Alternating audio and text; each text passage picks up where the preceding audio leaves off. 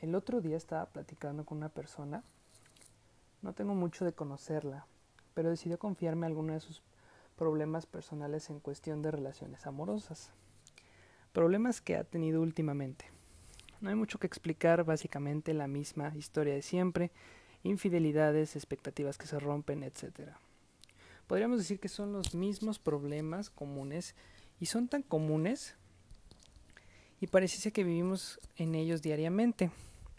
No necesariamente en el sentido que nos pasen a nosotros, sino que están en nuestra vida cotidiana, hasta en los memes. Están buenísimos, pero es un hecho de que, pues ahí están.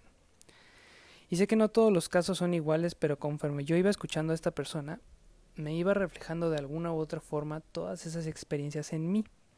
Y honestamente creo que la raíz es la misma. Puede ser que el problema o la situación sea diferente, pero creo que la raíz es la misma.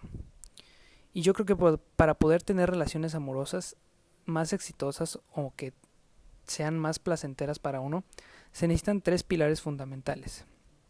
Vuelvo a reiterar que estos solo son mis pensamientos, no tengo intenciones de tener la razón, no son consejos y no quiero tener la verdad absoluta. Solo es lo que he podido aprender en base a mi experiencia propia y lo que otras personas me han podido enseñar y solamente pues, me han reflejado a mí mismo y lo he usado. Creo que son tres, por así decirlo, pilares fundamentales. Ninguno es más importante que otro y solamente los voy a mencionar al azar.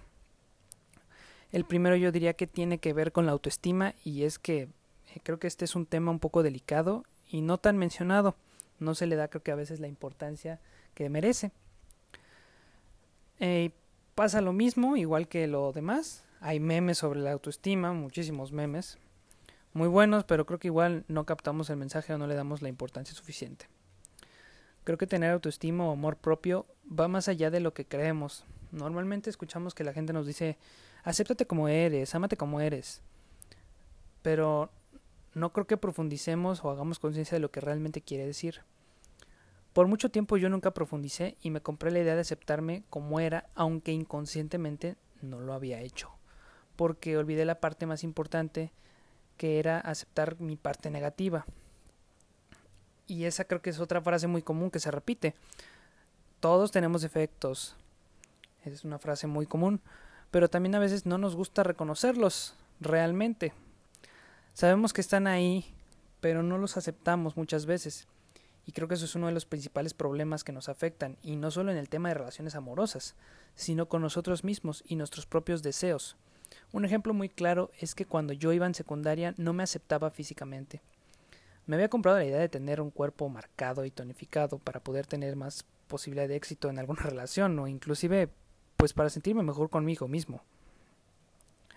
Sí logré tener amistades muy valiosas porque me metí al gimnasio desde segunda secundaria y estuve ahí por así decirlo, eh, durante cinco años seguidos sin parar y sí obtuve algunas amistades.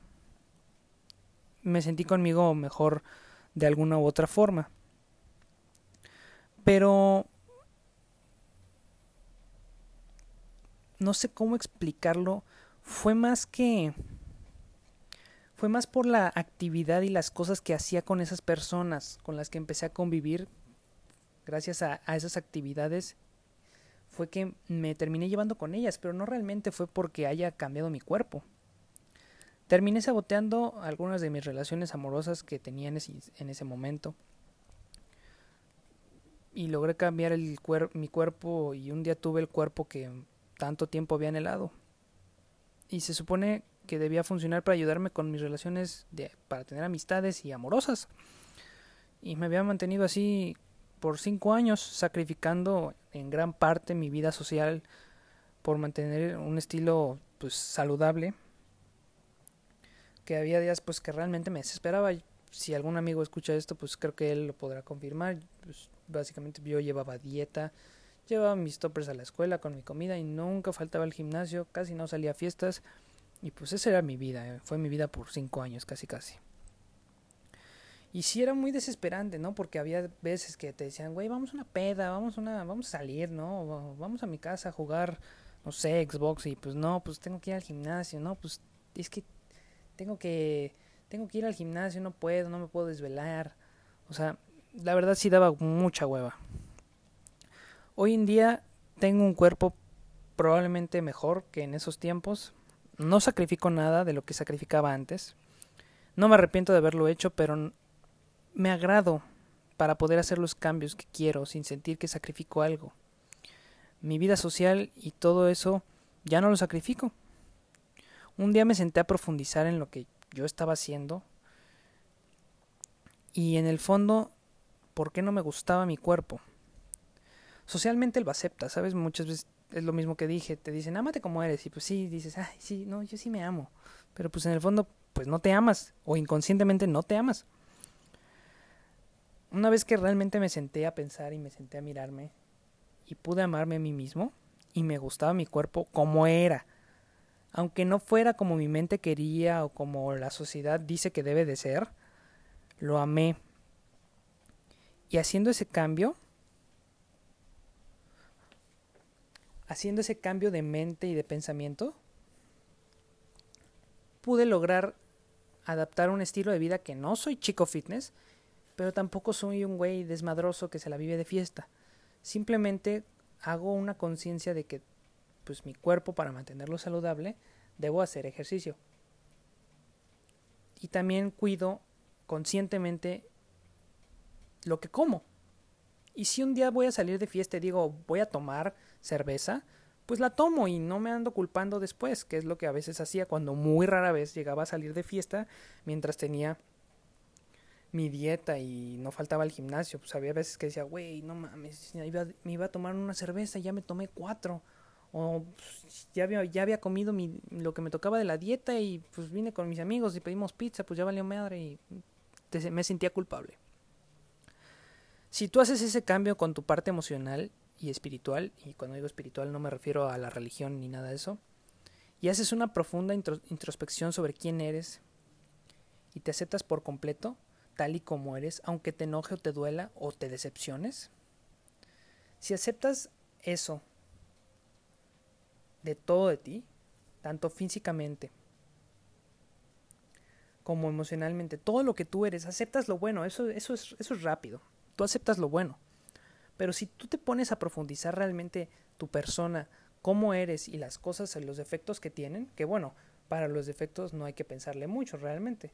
Muchas veces te peleas con alguien, con tu mamá, no sé, hasta con tu pareja o lo que sea, y ya te los dicen. Si tú en vez de enojarte por los defectos que te dicen que según tienes, te pones a profundizar y a pensar si realmente eres eso y si resulta que sí lo eres. Si tú lo aceptas, si aceptas que puedes ser arrogante, soberbio, creído, que puede ser que de vez en cuando te falte humildad, o no sé, no, no puedo describir ahorita, pero en mi caso yo por un tiempo fui soberbio y no fui con las personas, no fui ni con mis amigos ni con mis parejas. Fui más que nada cuando me enojaba eh, con mis padres.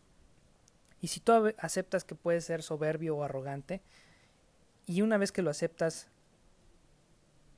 de alguna otra forma lo amas, porque es parte de ti, son tus defectos. Y si tú te amas realmente, amas ese defecto.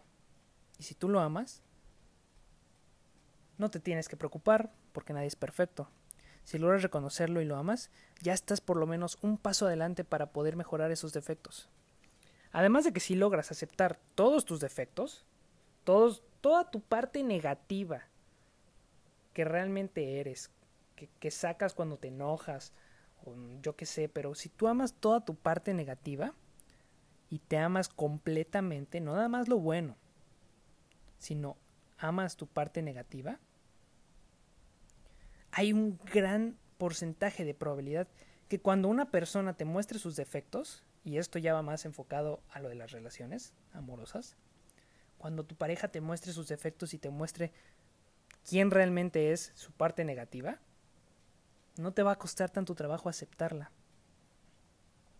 porque ya habrás aceptado los tuyos. Ya quedará en ti si una vez que observes lo negativo de esa persona, ya quedará en ti si tú quieres concretar algo con esa persona. En el fondo, creo que una parte de las relaciones es creo que yo en general creo que vinimos aquí solamente a usar unos a los otros para crecer, cada quien puede aportar a la vida de, otros Y puede ser aportando incluso negativamente. Si alguien muy enojado, no sé, con, con una parte negativa que no quiere aceptar, si te refleja eso, en vez de tú criticarlo para sentirte mejor, lo criticas para tú no cometer ese error, ahí estás creciendo. Entonces yo creo que solamente vinimos a este mundo a usarnos unos a los otros para crecer. Y si tú aceptas o alcanzas por lo menos a ver la parte negativa de esa persona que tienes como propuesta para una relación amorosa, si tú la aceptas, ya quedará en ti si tú quieres concretar algo y usar a esa persona para crecer. Y no digo literalmente usarla de como si fuera un objeto, sino porque creo que tú puedes crecer con muchas personas. Y si tú no quieres concretar nada o ahorita no quieres una relación estable o una pareja, pues puedes usar a varias personas para crecer. Y el último, creo yo, punto importante tendría que ver contigo mismo en cuestión de tú qué quieres en cuestión de relaciones amorosas. Y creo que es uno de los principales problemas de la actualidad, porque muchas veces ni siquiera nosotros mismos sabemos qué queremos. Creo que debemos preguntarnos qué tipo de relación queremos y sobre todo también en qué creemos.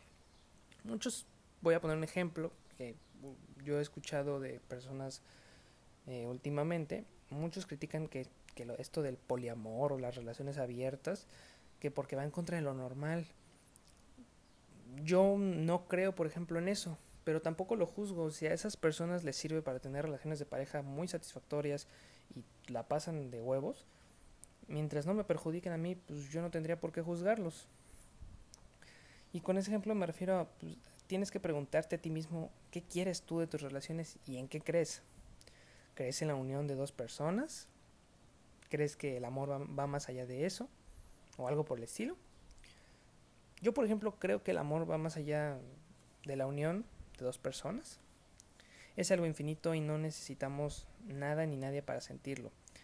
Sin embargo, sí creo, yo creo en la unión de dos personas y no estoy textualmente diciendo matrimonio porque en eso ya me voy a temas sociales y de religión, sino ahorita hablando solamente como seres humanos y cómo nos relacionamos, sí creo en la unión de dos personas. Y creo que puedes usar a esa misma persona para crecer por varios años. O puedes también, creo, usar a varias personas para crecer durante varios años. Y no hablo literalmente, como digo anteriormente, de usarlas, sino que con conciencia esas dos personas sepan que no necesariamente se van a casar o van a tener hijos, pero que sí quieren tener una relación el tiempo que dure. Lo que tenga que durar, pues, nada es para siempre. Si nosotros conscientemente, creo yo, como humanos decidimos querer estar en una relación para siempre, que es, vamos a llamarlo ahora sí, el objetivo del matrimonio, que es tener a una persona para toda la vida, eso creo que ya es otra cosa, pero creo que no nada es para siempre, creo que todo está en constante cambio. Nosotros mismos, nuestros gustos y en general nada dura para siempre, ni siquiera la vida. Y una vez que sepas en qué crees y cuestiones todo para que cree tú tus creencias las tengas, porque también me he enterado últimamente, bueno, no es algo nuevo, pero hay muchas veces que pasa esto de que pues, una pareja se casa y al final uno pone el cuerno o se terminan divorciando. Creo que yo, por lo menos la mayoría o un porcentaje de los divorcios, cuando alguien se casa por la iglesia o por el civil, no importa.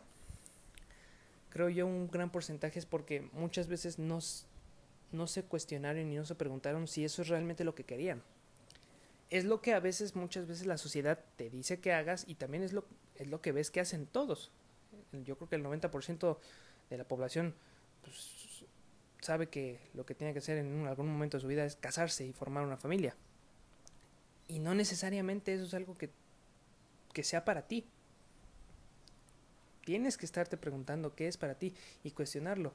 Porque desde niño, vuelvo a decir, desde niño, pues ves, no sé, que se casó tu tío o dicen, ah, pues este es tu tío y esta es la esposa de tu tío, o sea, está, vive con nosotros, por así decirlo, el modelo, el modelo a seguir.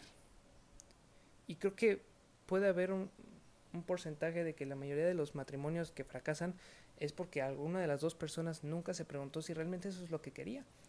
Y cuando ya están ahí, cuando ya se casaron y vieron y vivieron eso, posiblemente se dieron cuenta que eso no es lo que querían. No que no amen a la persona, sino no quieren tener la vida de casado. Y eso es muy diferente. Yo creo que puedes llegar a un acuerdo con una persona en la que no te cases o no seas nada ante la ley o ante una religión. Y puedes amar a esa persona este con todo tu corazón y con todo tu amor. Pero vuelvo a repetir, tienes que estarte cuestionando y crear nuevas creencias, cuestionar lo que tú crees, lo que te han dicho y tú crear y llegar a tu propio punto. Con tus nuevas creencias te toca definir qué quieres. Puede ser que a lo mejor tú creas en la unión y en algún, en algún momento te quieras unir solamente a una pareja, pero también si quieres, a lo mejor tú crees en eso, pero si en este momento lo que tú quieres, por así decirlo, solamente tener relaciones superfluas y más que nada en el tema sexual, está bien. Solo no mientas, no manipules. Di la verdad y ábrete con las personas. Y estoy seguro que vas a encontrar a alguna persona que también esté buscando lo mismo que tú. Pero no mientas y no dañes a la gente con conciencia ni pises la libertad de otros. Y como un extra yo diría también que aprendamos a aceptar. Lo que dije hace rato, nada es para siempre. Puede sonar muy crudo, pero es la verdad. Puede que ser que nada sea para siempre o que algo nosotros decidamos que sí sea para siempre. Lo que creo que yo lo que yo creo que sí es una verdad es que nada es para siempre, ni siquiera nosotros mismos. Vamos cambiando con el paso del tiempo y la vida tampoco es para siempre. Nunca es igual la vida, vamos viviendo distintas etapas a lo largo. Un día vivimos una etapa que no conocemos, otro día vivimos algo que nos contaron y además, si se ponen a pensar, hay una etapa que nunca sabremos, sabemos que ahí está, pero nunca la hemos vivido. Hasta que pase, que es morir. Así que no tengas miedo si algún día se acaba eso que tanto te gustaba o amabas. Y pues, recuérdate esto. Todos los días, recuerda todos los días preguntarte qué quieres.